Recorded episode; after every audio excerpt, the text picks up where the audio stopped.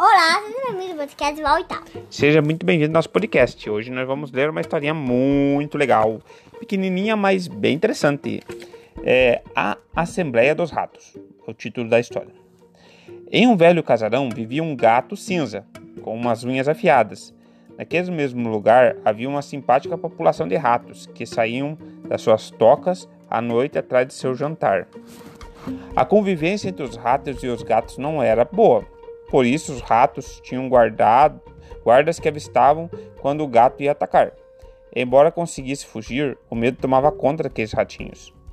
Até que um dia eles decidiram convocar uma reunião para decidir qual seria a melhor maneira de proteger-se dos felinos. A reunião estava, quer dizer assembleia. Assembleia e reunião é a mesma coisa, tá bom? Um, então, a Assembleia de Deus é reunião do povo de Deus. A Assembleia de Deus, reunião do povo de Deus. Entendeu?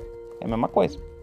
Um rato sabido disse que a melhor maneira de prevenir os ataques era colocar um guiso no pescoço do gato. Sabe o que é guiso? Lembra que nós colocamos esses dias na, na Lilica, na nossa cachorrinha? Aquele barulhinho que fica, fica um sininho. E agora tá na foto que ficou É, coloquemos na porta.